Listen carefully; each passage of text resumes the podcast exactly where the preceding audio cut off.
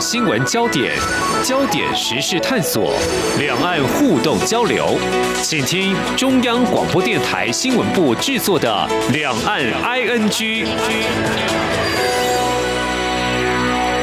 欢迎收听两岸 ING，我是宛如。在今天的节目，我们想来谈一个话题啊，就是每年呢，台湾的学测或者是指考成绩公布之后啊，台湾的家长们又要开始焦虑了。这个前端的焦虑可能是说，哎，孩子到底成绩考得怎么样啊？有没有尽心尽力啊？那后面呢，就是此时此刻的台湾家长可能会开始跟考生之间有一个亲子沟通的天人交战。怎么说呢？因为考完就要选填读大学的一个志志愿嘛，那这个志愿要选哪一个科系呢？什么科系才是对的科系，对孩子好呢？其实亲子的沟通真的是一大学问哦。当然不只是在台湾啦，我想，特别是我们看到一个数据啊，去年大陆的高考将近一千万人参与，所以一千万人，这个去年你们是怎么选填志愿的？怎么跟父母沟通？或者是您就是父母，未来你会跟孩子怎么样来谈选科系这件事情？真的吗？科系就代表未来一生吗？好，我们在今天的节目要访问的是独立评论在天下的作者邱美珍。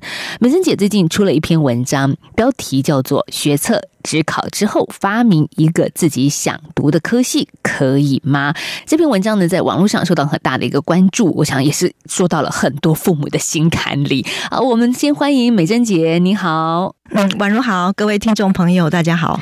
美珍姐，你自己本身就是念跟新闻相关的科系，嗯，对，大学念的就是新闻系。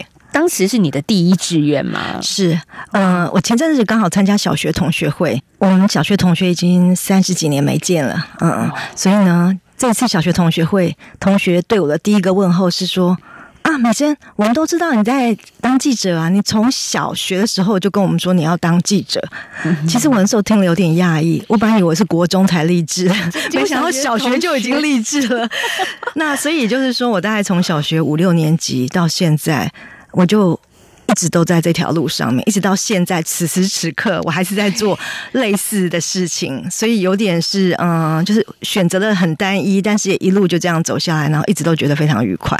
那是你很幸运而且幸福，可以这么说。我后来才知道，我本来以为每个人都是像我这样，从小就决定要做什么，后来发现不是。嗯，那我看到这篇文章里面，其实你也谈到呃，包含你自己的小孩在去年也经历了这样的选填志愿的抉择啊。嗯。哎这个过程等于是全家总动员，然后大家都是智库智囊团来帮助这个小孩去选择一个对的志愿。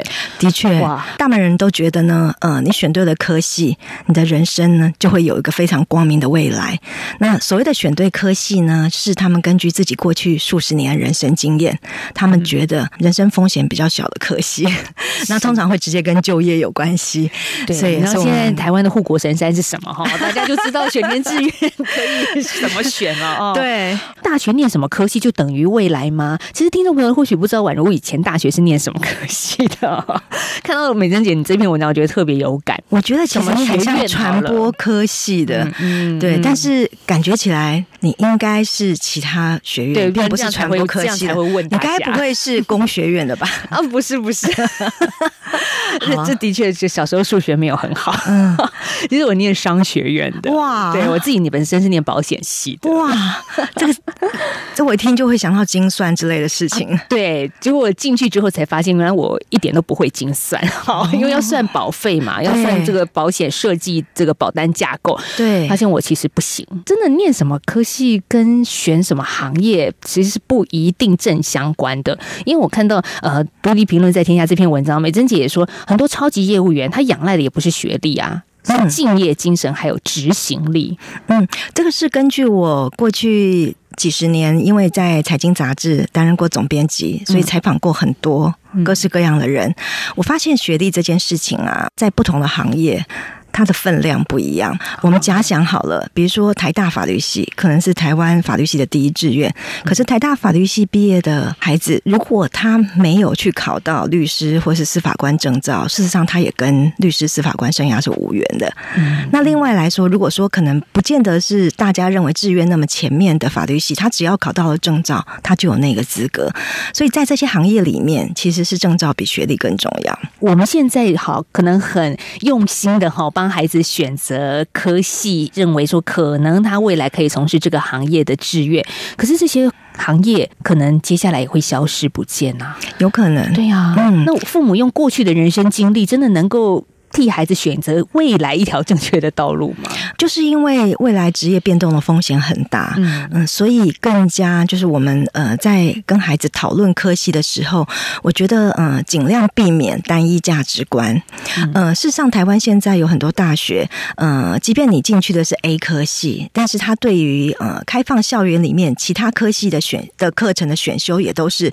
弹性而且自由的，所以有可能就是到最后可以根据嗯孩子自己的性向以及未来可能的就业选择，那你可以去适当的加强那方面的训练，也或者说你透过毕业之后的证照，你可以。进入到你想要的行业里面去，所以也就是说，现在学测或者是呃七月的职考，它其实对于科系跟就业的中间的必然性已经没有那么的直接了。听美珍讲的这一段话，让我想到，我其实自己在大学的时候虽然是商学院，可是接触到传播领域是通识课程。对，哎，这个就是让我觉得很有感啊，因为激起了美妙的火花。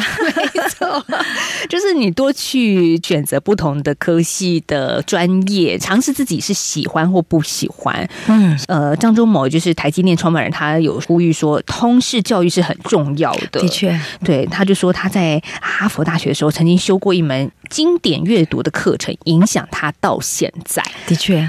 这看起来不是专业科目，但是这样子的通识可以让你可能人生更五彩缤纷，也可能会成为像我一样成为未来人生的职业的蓝图，也可能的。我觉得宛如历程是非常激励人心。事实上，呃，你的商学院也没有白读，因为你读过之后，你再去。呃，学习传播方面领域的知识，你就有一个跨界的优势，就是你会整合这两个你所知道的知识，你会发展出一个新的领域。所以过去走过路，其实并不会白费。美珍姐在这一篇文章里面，其实也教家长们，其实不用太过于操心，或者是过于操弄孩子的未来。其实这是可以讨论的，可以亲子沟通的。嗯，的确，我其实用是用非常科学的方式来看待讨论科系这件事情。嗯、呃，因为很多父母亲。长辈们当然是希望，呃，能够让孩子选择一个风险较小，就是进入人生胜利组的人生。可是呢，事实上，呃，你的考量其实并没有办法保护你的小孩一辈子，因为生理上来说，其实你我们通常做人父母的会比较早，就是从这个人间登出嘛，然后 out 的，所以其实你没有办法保护你的小孩一辈子。所以在这个时候呢，我觉得，嗯、呃，就一个。教育的立场来看，我觉得我们的任务是在于说，我们跟孩子共同讨论，然后教会他在做人生重要选择的时候，你应该思考哪些面向，然后有没有什么方式是可以让你从众多纷乱的思绪或建议里面，找到一个自己真正喜欢而且呃能够继续就是念四年的科系。所以后来其实重点并不是在哪讨论要哪一个科系，而是在教会决策。这件事情。好，我们如果举个例子来说，小孩假设好了，我说我想念哲学系，好，很多父母可能会觉得什么哲学应对哪一个职业，马上想象不到，会开始有点担心，跟孩子说啊，哲学可能当兴趣就好啦，可能怎样啦，不要成为主要科系啊，好多好多这种纷杂的意见，这个长辈的建议也不能不听啊。对，长辈的建议当然很珍贵，因为都是人生的智慧，所以后来呃，我们家的大概有五六个长辈吧。哇！就陆续提出了一些意见，真的还蛮多的。结果我们家的那个去年那个可怜的高三的学生就越听越迷糊，嗯，所以后来我就我我就跟他一起做了一个功课，就是我们把长辈们讨论的，就是他们提出的呃建议，我们都列成一个考虑的因素。嗯、呃，比如说有长辈就建议说啊，离家不要太远，这也是。然后呢，有长辈就建议说啊，最好这个个科系呢念出去的话，就业的生态是很丰富的。因为我想长辈们一定会考虑到就业的问题。那所谓的就业生态丰富，其实是有道理。就是说，比如说你要转换工作的时候，你不会只有一个选择，你会有。众多选择，或是至少有几个选择，所以这是长辈们的意见。那也也有也有他自己的考量，他自己考量的是说，他希望那个学校里面能够提供比较多对国外的交换生的选择。嗯，当然还有个很重要的考虑，就是他到底喜不喜欢这个专业。嗯，对，这个应该是对他来说是最重要的考虑嘛。所以这也就是自己的兴趣。对，所以会有他的考量，然后会有长辈们的考量，那每个人都提出来，然后最后呢，就是我我们就用了一个，我们在气管上面，我们对于决策这件事情其实是有一个比较严谨的，就是决策分析的一些过程啊，就是你怎么样后来在众多考量中列列出决策。我等于是把气管上面的那种表单，就是用到这次上面，就是这次科技选择上面。所以我其实就让他，比如说每一个每一个。不管是长辈或是你自己提出来的考虑因素，我们都给他十分的量表，就零到十分。嗯嗯，然后十分就是最重要，零分就是不重要，然后让他自己去评分。对，所以这个是正面表列的部分。所以这边等于说越重要的，或者或者他觉得呃越需要考量，就是分数就会越高。那我觉得重点在于说，最后给分数的时候是他自己去选的，并不是我告诉他说啊离家近很重要，并不是这样子。对，我其实希望他离家远一点啦。对，但我也没讲，我就是好你自己。去决定，因为最后要 选择近或远，其实是你自己要去承担。对，就是你自己要去承担。不过当然，就是我们会，呃，我会问他说：“那对于这一点，你有哪里觉得需要讨论的？就是你有没有什么？”资讯你还不是很清楚，那我们会根据前期，就是每每一个考量的因素里面，他觉得不太清楚或不太确定，我们在做讨论。可是我不会告诉他结论是什么，就是让他自己去决定。所以这个是我觉得前期大家 input 资讯进来，然后让他从这个做个整体考量，但最后由他来选择哪一个重要，哪一个不重要，那个是他的功课，因为毕竟是他的人生。对，而且他是不让他承担 人生人生抉择，更待何时？可能选老公的时候。也是很重要的人生抉择。可能老公的时候，我们就再来一次，再来一个表单。对 对对，哎呦，这是选老公更严肃了，以后真的真的，嗯，哦，真的念哪一个科系，真的。不一定啊，真的只能说不一定会决定你的未来，因为很多的工作其实是靠着一种组合性的结合，对，就是组合性的专长。对，我觉得这是一个很好的概念，也给很多父母应该可以比较放宽心一点。因为好吧，我刚刚提了一个哲学系哈，其实我现在也认识很多念哲学系的新闻记者啊，他们的表现非常的优异啊。嗯，的确，说到找工作这件事情啊，就是我们常会把它直接跟薪水。就是连上关系，但是我自己对于对于工作这件事情，我比较把它解读成，就是你要用什么样的能力或是什么样的专业去服务人群，嗯，就是我们可以把它想象成想象成是服务人群的一个方式。所以，比如说念哲学，念哲学，那呃，念哲学之后，你想用什么方式来服务人群？我们用这个观点来看的时候，其实你刚才那个念哲学，然后又去做媒体。的朋友其实就回答了出来，就是我念哲学，但是我要用媒体的专业来服务人群，所以这时候除了哲学之外，就会出现另外一个关键字，叫做媒体。嗯，所以我觉得像像这类型的探索啊，就是我觉得父母亲或是长辈，其实我们常常担任的角色是负责提问，嗯，也是负责提问。当我们提问呢，就是有点像是我们在一个黑暗的路上，我们。开了一盏灯，然后让他注视那个灯的方向里面，就是到底有哪些需要考量的因素。所以回到这一篇文章的标题：发明一个自己想读的科系，可以吗？真的可以发明吗？当然可以哇！嗯，所以我我常常在想说，嗯，刚才宛宛如其实有提到一个重点，就是我们未来是用一组专长，嗯，或是一组的专业来服务人群。所以这时候，我觉得，嗯，在在我们脑中，可能至少要有三个关键字，就是比如说我刚才讲，比如说哲学哈，媒体，应该还要有个关键字。所以它媒体里面可能有一个特别的领域，比如说是什么样的法律哈，对，或者是对，就说我我我觉得一般我们在服务人群的时候，嗯，至少脑子里面有三个关。关键字，那会是一个更完整的面向，而且我觉得这中间其实包含了一些跨界的选择，比如说，嗯，我里面有提到一个中文系，嗯，那中文系一般大家都觉得很梦幻，对不对？但是有没有想过说，其实中文系如果说，呃，有人除了中文系之外，他也去考了一个，比如说城市的证照，嗯，那他的专业是不是变得很酷？就是变成一个跨界的专业。那刚好前阵子，呃，我得知了在苹果电脑里面内部，他们其实有一个嗯。诗人的小组，那个诗人小组专门做什么呢？就是嗯，专门在做 Siri，就是那个人人工智慧助理，就是他跟人类对话的时候，他要很快的在很短的时间之内去辨识这个主人的情绪是什么，到底是开玩笑还是真的在生气。那因为诗是最精炼的语言，所以后来苹果电脑事实上后来他们就找了一组诗诗人进去跟他们一起工作，所以这这等于就是有一些跨界的工作会出现，这是诗人跟城市设计中间的结合。所以我觉得，嗯。以前大家都觉得兴趣兴趣杂不太好，但是未来说不定兴趣杂才是一个优势，因为你跨界的东西懂得越多，你越有办法画出一个谁都没有办法做得好，只有你做得好的领域。所以，像中国大陆也有高考哦，就是我们今天所谈的大学入学考试啊。这华人社会的父母应该担心的事情都一样了，都是希望自己的小孩虽然不说成龙成凤，但是至少是一个能够有一个基础去过未来的日子哦。父母的担心必然的，我们也觉得是很可贵的。但是这个担心有时候会随着时代要慢慢的做一些改变，或者是像美珍姐刚刚所说的，就是跟着孩子一起去讨论，而不是。是直接告诉他。你的未来是什么？但这样子可能未来，说真的，真我们也看过我们那一年代的那个血淋淋的状况，可能很多孩子就是整个人生走到很反叛的路线，或者是直接就觉得我那这四年都是为了父母，念完之后给父母交代了，结束，对，过我自己的人生，我就要去做我自己的人生。对，我认识众多会计系的朋友们，在大学毕业之后都转系，就是你不是应该叫做转向了？对，他们就是认为那个是一个就是为为了呃父母而念的人。生，如果我们在他大学四年的时候就可以把我们的关心变成教导他面对人生的智慧，那我觉得也不错。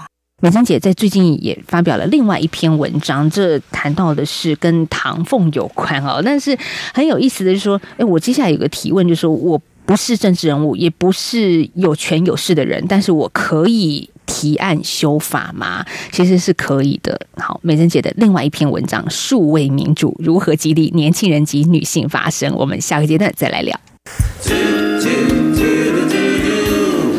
一起听最有 feel 的台湾之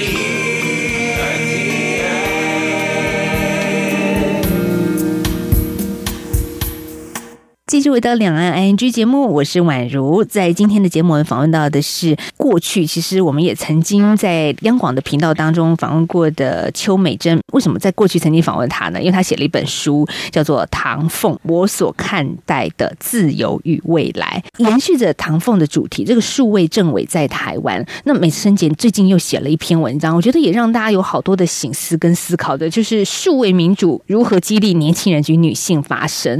所以。没有社会地位，他也可以为这个社会提供一些他自己的见解，也可以扮演一些角色。这个事情，这个平台又跟唐凤有很大的关联性。嗯，对，这个平台叫做公共政策网络参与平台，所以英文简称叫 Join，就 J O I N，刚好就是英文字参与的意思。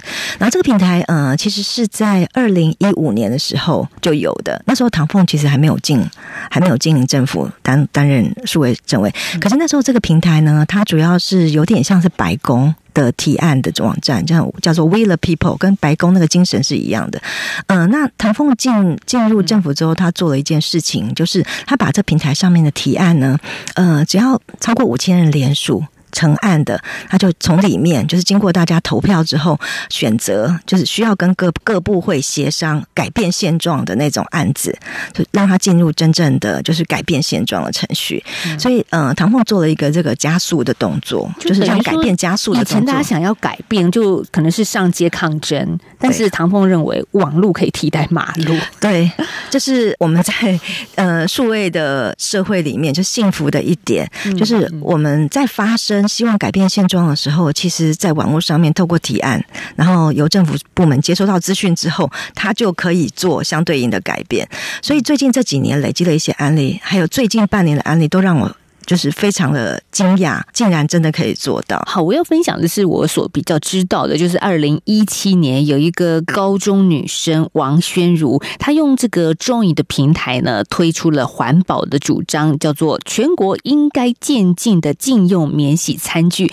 结果呢，她这个主张一贴出，立刻获得超过五千人的连署，所以唐凤召开了一个跨部会协作会议，这也就是奠定我们此时此刻，您这个如果是海外的朋朋友来到台湾的话，会发现我们的这个贩售可能是手摇杯的小贩啦，不再主动的提供你吸管，或者是一些连锁的卖场，大家在饮用饮料的时候，其实是有一个杯子上的杯盖上面一个小洞哦，所以就是等于是你不要用吸管，你也可以很容易的优雅的喝到饮料。所以这样的一个改变，其实是来自于二零一七年一个高中女生的提案呢。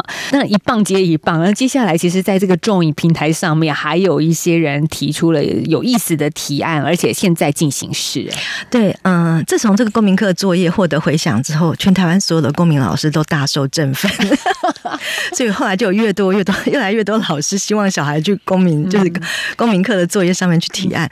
所以呢，呃，那很多会。呃，小孩就是，尤其是中学生，他们会提跟自己权益相关的案子，比如说他们觉得每天早上七点半到学校，然后下午五点才放学，实在是在学校时间实在太长了。因为比较起日本或美国，我们的中学生每天在学校时间整整多了三个小时。对，觉得这个更厉害，就获得了一万多个联署。嗯，所以这个案子获得联署之后，教育部就要回应。嗯，所以这个协作会议，它会在今年三月，就是这个月，这个月。会开始讨论，所以后续讨论的结果，我再来跟大家报告。是，我很期待。嗯，真的吗？就是一个年轻的学生的这样的声音，政府就要聆听，而且有机会改变嘛？这在台湾是有可能的。我觉得是开始展开对话，就是一个好的基础。因为过去十几岁的小孩他是没有投票权，所以他很容易在民主社会里面变成一个。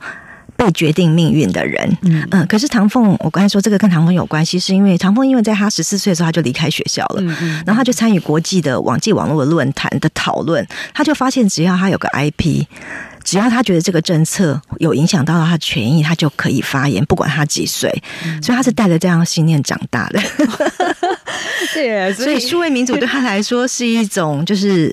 本来就应该如此的信念，嗯，对我我看到在文章里面你说到一段话蛮感动的。你采访唐凤的时候，他说投票的话永远是多数赢少数输嘛，但是透过精致讨论而达成的共识，当让每个人知道我的意见也可能是结论的一部分的时候，就没有所谓的全赢，也没有全输，这就是对话式民主的力量。对，就等于是要从过去代议政治里面的透过。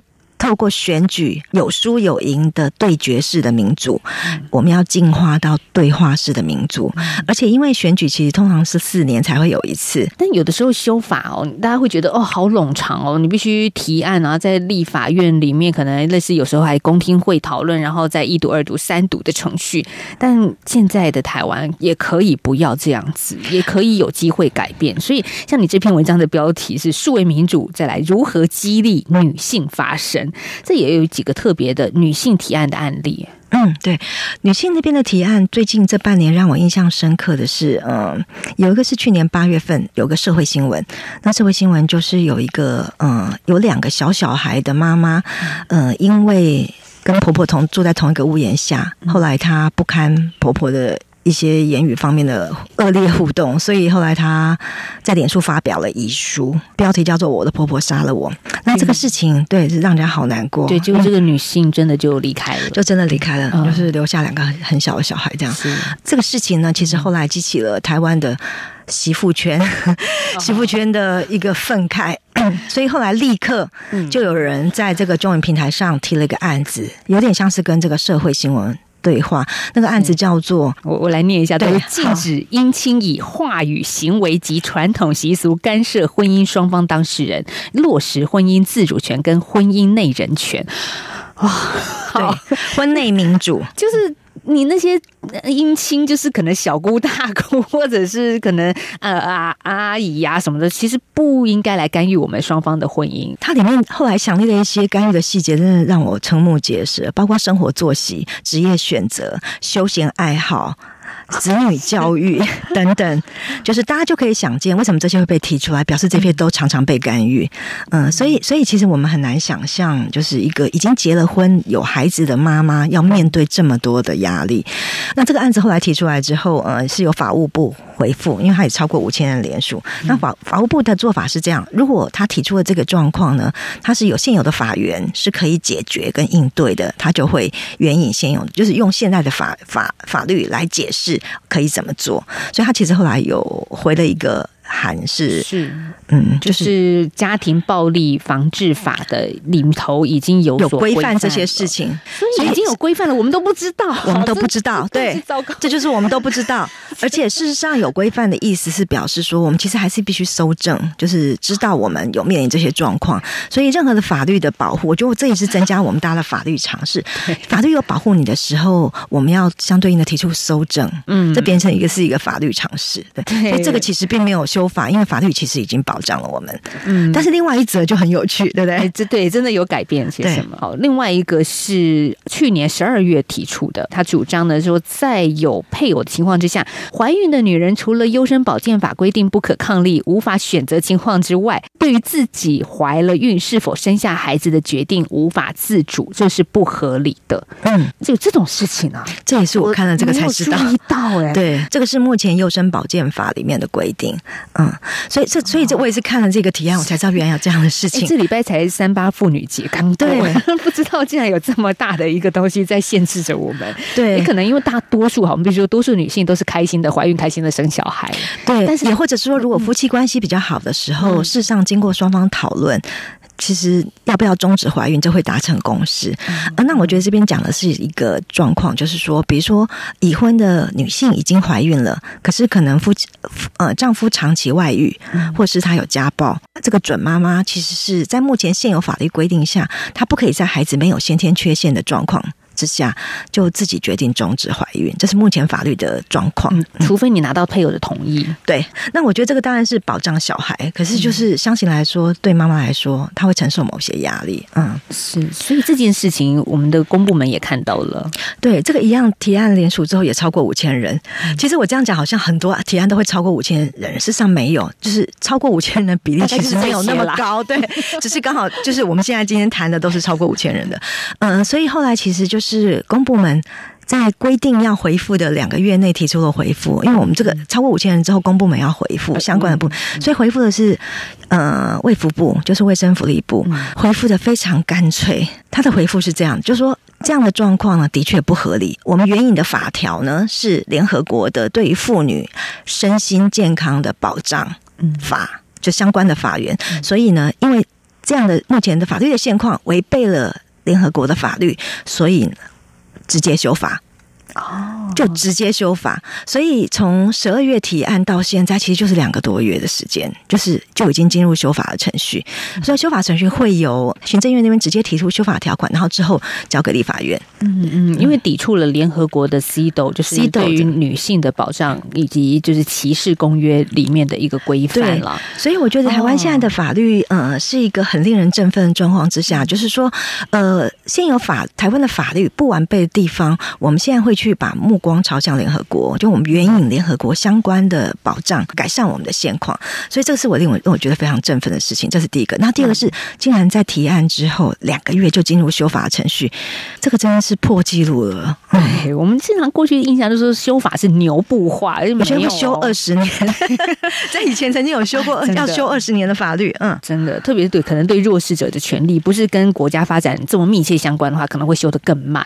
你就会觉得哦，那我的。权利谁看到呢？其实现在在数位时代之下，一切都可以改变。对，可以透过这样的数位民主，让一个小小的公民也可以透过他的提案改变现在不合宜的法令。的确，嗯，呃，我们常常觉得社会上的少数是会被忽略的，尤其在民主的框架之下，常常是。多数就抗议的多数才会获得回应，可是我觉得这个平台就是展现的那种数位民主，其实让我们发现说，即便你没有公民权哈，比如说还没有投票权，像青少年，然后即便你是这个这个社会里面少数才有这种状况或这种困扰的人，比如说像刚才讲的，就是在婚内怀孕，嗯，要不要终止怀孕的问题。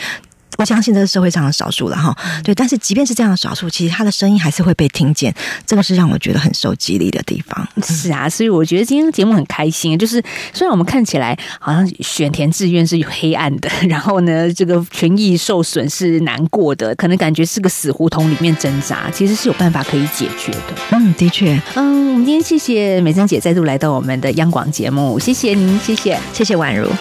好，今天节目还没有结束，最后有个彩蛋，就是说呢，最近有听众已经私讯来问我说，哎，明天礼拜五嘞，婉如你有没有 call in 啊？啊，明天抱歉啦，是没有 call in 跟直播的，但是呢，预告一下，明天我们会针对大家在上个礼拜五凤梨禁止输入中国的议题呢，做更进一步的一个回复。我想，呃，这个议题在上礼拜非常非常的热络，那我们明天好好的来回答大家，所以明天礼拜五的节目也千万不要错过了。好，明天再聊。deal.